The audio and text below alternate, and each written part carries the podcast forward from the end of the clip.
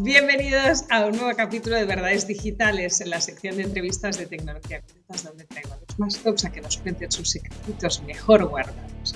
Y me hace mucha ilusión, porque hoy os voy a contar una intimidad. ¿eh? Hay veces que conoces gente que nunca les has tocado, de hecho nunca nos hemos visto, pero te caen de puta madre. Piensas, a esta muchacha la tengo que traer al podcast. Y este es el caso de Lucía, que su apellido lo va a decir ella, que si no fijo lo digo mal. Eh, y ahora os cuenta quién es y por qué me cae tan bien. Lucía, pues nos caemos bien porque gracias, Alba, gracias por tenerme y es mutuo, lo sabes, somos dos ranas de la boca grande, que no nos sabemos callar ni las verdades digitales, ni las del emprendimiento, ni las de la vida. y al pan pan y al vino vino. Soy Lucía Orbiler, pero últimamente he decidido ser Lucía H, porque me parece mucho más fácil para todo el mundo.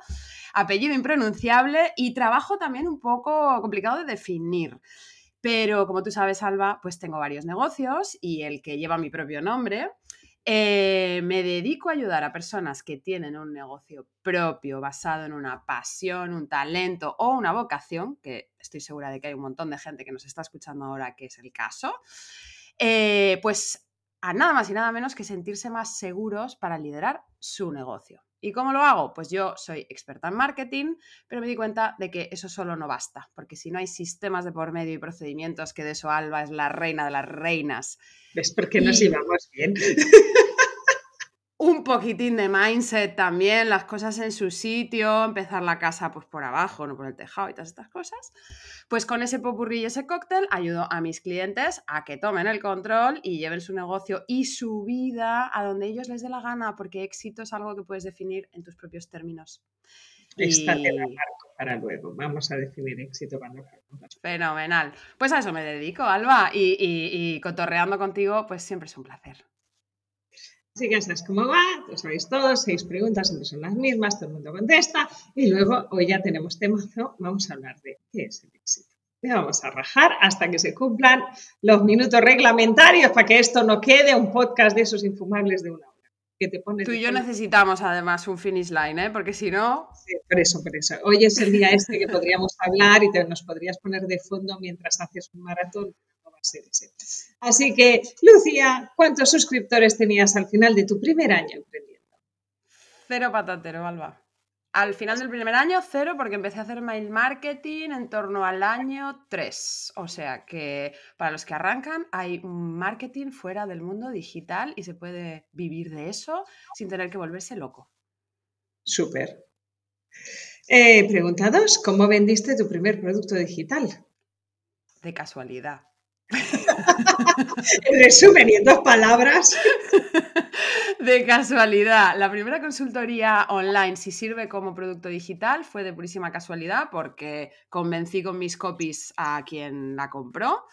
Eh, y en mi otro negocio, que es, una, es un e-learning, es una escuela digital donde enseñamos biomecánica ciclista, pues ahí en la pandemia nos volvimos locos a probar cosas, a hacer webinars, a hacer masterclasses, a hacer todo esto que ya no funciona, o sea que dejaros de historias porque ya estamos todos con la cabeza como un bombo, pero jugando y jugando y probando y probando, Alba, eh, probamos mil cosas que no funcionaron hasta que dimos con la tecla y ahora tenemos un negocio próspero eh, donde muchos profesionales se apuntan a hacer nuestros cursos, pero hay que probar, equivocarse y tirar otra flecha a ver si damos en la diana. Es que de esto va a emprender, de esto va a equivocarse y probar y formatos nuevos, y porque el formato de siempre, pues ya no lo sabemos y ese... Mm. Exacto. Eh, ¿Gadget o app favorita en tu vida profesional o personal?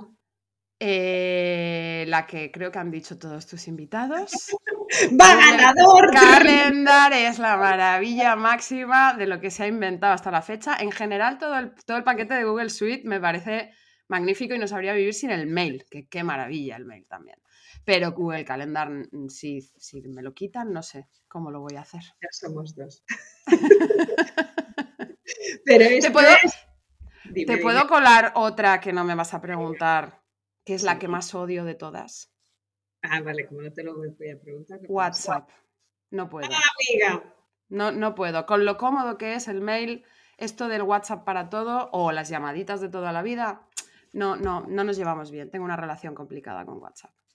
Te voy a decir una peor. veo el tuyo y subo. Audios de WhatsApp. Pues llámame, coño. Correcto, más de 30 segundos de audio, llámame. Sí, esta es mi hermana, que cuando va por el tercer audio le digo, joder, Ana, pues llámame si tienes el móvil en la mano, que vamos más rápido. sí. Estamos alineadas. Eh, ¿Mejor decisión tecnológica de tu negocio? Eh, muchas, muchas, muchas, pero te voy a decir la más reciente, eh, Teachable, que sé que mucha gente usa Kayabi u otras plataformas. En nuestro caso elegimos Teachable por temas eh, de inglés y demás, pero la maravilla de poder colgar tus cursos online, encargándote solo de lo que es el contenido, Alba, y que toda la organización del backstage esté ya mm, preestablecida y se encarguen de todo el pifostio que es impuestos, países, intercontinental y todo el cambio de divisas y todo eso, me parece eh, la mejor decisión que he tomado en los últimos dos años desde el punto de vista tecnológico. Paréntesis, Teachable es de Hotmart. Ah, que es, la misma casa, vaya. Sí, es decir, el, tipo de funcionamiento es parecido, que es ellos facturan y tú recibes un neto y se encargan de todo. Para la gente que... ¿Tienes un pagador? Eh, sí, para la gente que vende mucho en países, voy a llamar complejos, Argentina, eh, Venezuela, mm, países donde es complejo eh, cobrar y la moneda local es la preferida, maravilla las maravillas. Impuestos también, que vaya, que vaya tela marinera. No, ahí tienes un solo pagador, que en general tienen una sede en Europa, es un pagador europeo, chimpún, una factura al mes, listo. Eh, una, porque ya sé que me queréis contar mucho, pero una cagadilla confesable que ayude a los oyentes a mejorar algo. Es que Mira, te, te, voy a hacer trampas. Una tecnológica es que soy una geek encubierta y entonces yo toqueteo código, me meto, digo, si esto no explota, todo bien. Entonces la he cagado de todas las maneras posibles en ese sentido, pero he aprendido mucho. Pero mi cagada favorita, Alba, es el cierre de mi primer negocio. Montar un negocio que no me hacía feliz. Y darme cuenta. Y entonces decir, sí, pues ahora me voy a dedicar a ayudar a los que tienen negocios que les hacen felices a que lo sean de facto. Súper. Eh, retos por delante para el 2023. Pues mira, petarlo, petarlo con el podcast, porque el podcast ha sido la gran revelación para mí. Me ha permitido descubrir que me dedico a dar visibilidad a otros negocios para que los clientes se vuelvan locos de amor y los compren, pero que en mi negocio no había hecho ese ejercicio de visibilidad y que los contenidos que estoy compartiendo en el podcast están vibrando con un montón de gente. Y mm, bueno, con esto de tener muchos negocios entre manos, el poder ayudar a más gente con un mismo hilo conductor, me parece eh, que es lo que me toca hacer en este momento, lo voy a hacer con muchísima ilusión y espero tenerte pronto también por ahí para entrevistarte porque contarás cosas súper interesantes. Cuando tú me mandes. Ya de luego dejaremos el enlace aquí abajo por si alguien tiene curiosidad de qué cuenta Lucía en su podcast. Eh, que bien hemos hecho. Nos queda el Rajastán. El Rajastán, que es lo que nos gusta. Que es lo que nos gusta. Defíneme éxito para ti, amiga. Ay, pues mira, para mí es el equilibrio perfecto entre el poderse desarrollar, porque yo no sabría vivir sin trabajar, eh, pero esta es mi definición personal, ¿eh? El poderse desarrollar haciendo lo que a uno le gusta de la mejor manera posible, aportando valor al mismo tiempo que tengo tiempo para mi pareja, mis actividades, mi deporte, mi lectura, mi familia, mi, mi, mi, mi, mi vida en, en, concreto, porque una de las cosas que veo es que el negocio de repente barre todo lo demás y para mí eso no es equilibrio. Entonces, esa, y obviamente poderme permitir pagar la vida que vivo y me gusta y deseo, pero que si yo quiero un Maserati o quiero ir a buscar a los niños al cole, me parece igual de lícito. Sí, sí, esto vamos a aclarar que vamos a contar nuestras definiciones de éxito que no tienen nada que ver. Yo, ¿Cuál es la tuya? Es una cosa muy concreta. Es una paella para seis en primera línea de la playa cualquier día de la semana sin mirar la cuenta corriente y sin estresarme. Esta era mi definición, era para dos, y de repente se multiplicó La vida es así. La vida es así, sí, pero me siento, niños, coman lo que quieran, pidan postre, pedimos vino, pedimos lo que nos dé la gana sin mirar atrás. Esta es una y la otra que es pública y notoria es que me jubilo a los 50. Está muy bien. Me jubilo de la obligación de trabajar. Es que esta es un poco la clave del éxito. Bien dices tú, ¿qué voy a hacer yo en mi casa haciendo pasteles? O sea, odio cocinar. En mi casa cocinando marido. Entonces, eh, ¿qué, hago yo en mi casa? O sea, no, pero Mucho mejor lo de la paella. Sí, pero yo quiero hacer mis podcasts, quiero escribir mi saga apocalíptica del fin del mundo en varias versiones. Yo tengo cosas, mm. pero necesito tener dinero y no tener que trabajar. Entonces la jubilación no es de no hacer nada, sino de la obligación de trabajar para poder pagar la paella, porque claro, la paella está muy bien, pero la paella debería pagarse sin que yo tuviera que currar 10 horas al día. Entonces. Em, pero ya currarás, estoy segura que tú no te puedes estar quieta. Sí, pero entonces es, es a otro ritmo. ¿no? Sí, sin la obligación, estoy completamente de acuerdo. De hecho, voy a intentar materializar yo también mi éxito en una escena tipo la paella porque me encanta, Alba. A mí me cuesta conceptualizar, por eso necesito un podcast para hablar mucho. Ya no, ya hablo poco, hago podcast muy cortos. La mayoría de los capítulos de tecnología con data duran menos de 10 minutos.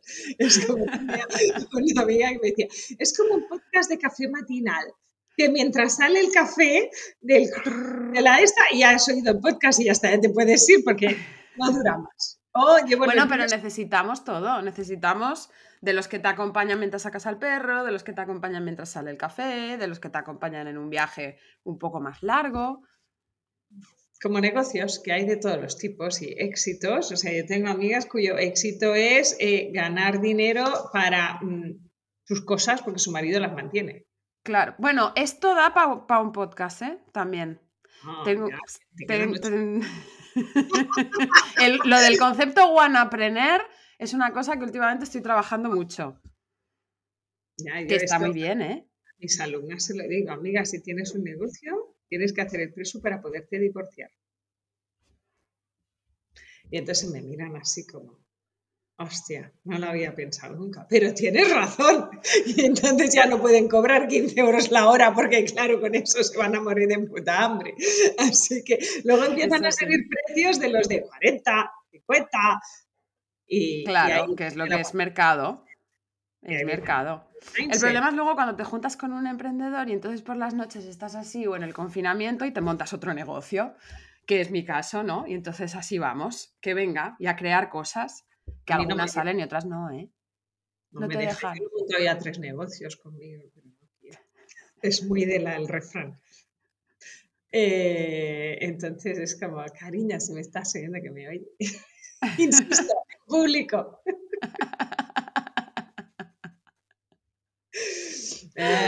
no, porque, porque él es el copy de mis grandes namings. Sí, ¿eh? Sácale talento, tío. Tienes talento, sácale partido. ¿Te encuentras gente que tiene talento y no le saca partido? Uy, pero todo el rato. Todo el rato. Y lo peor de todo es que suele ser por cosas tipo, ¿qué van a pensar mis padres? Si salgo de ¡Oh, my God! Y dices, eh, que, que, tienes 40 años, ¿qué me estás contando del armario de tus padres? Hostia, mis pobres padres me llaman curados de, espantos. Ya, o sea, la única pregunta siempre fue, cariño, ¿tienes para comer? Mamá. Y si no, pues vienes y me llenas la nevera. Mis padres ya se han dado por vencidos.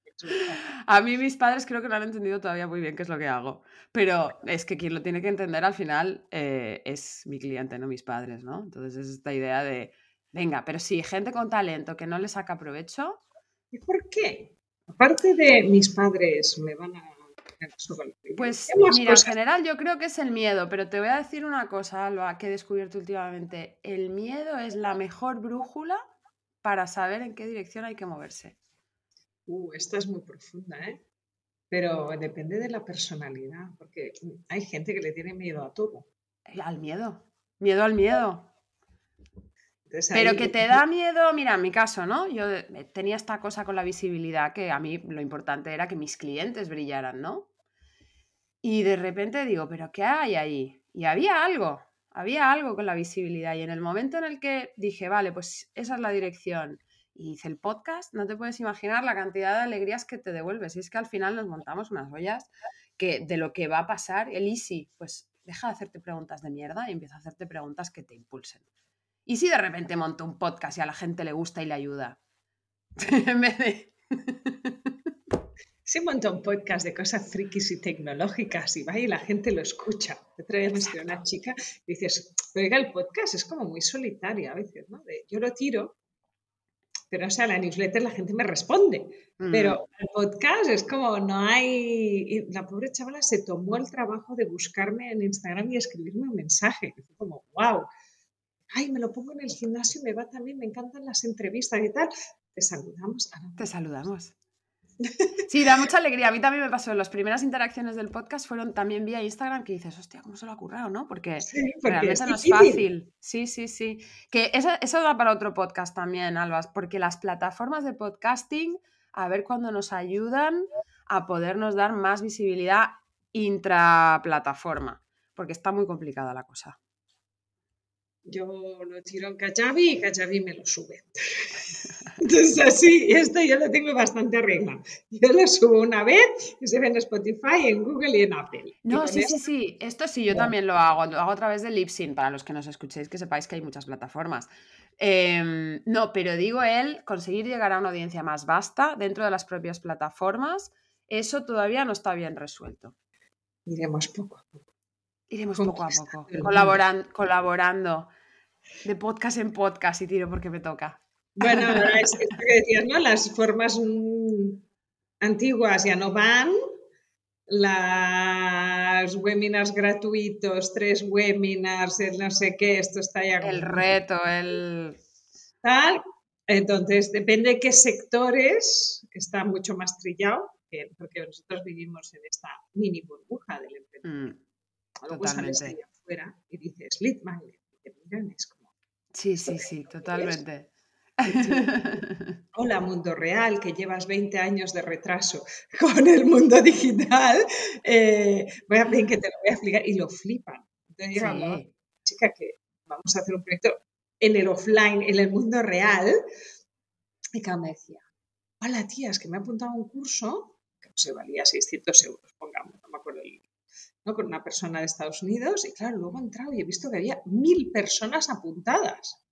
Y entonces hice el cálculo y pensé, ¡Wala! Esta tía se acaba de meter 600.000 euros. Y me lo contaba como si fuera el flipe mayor. Y es A que no sabes lo que pasa en el mundo, ¿no?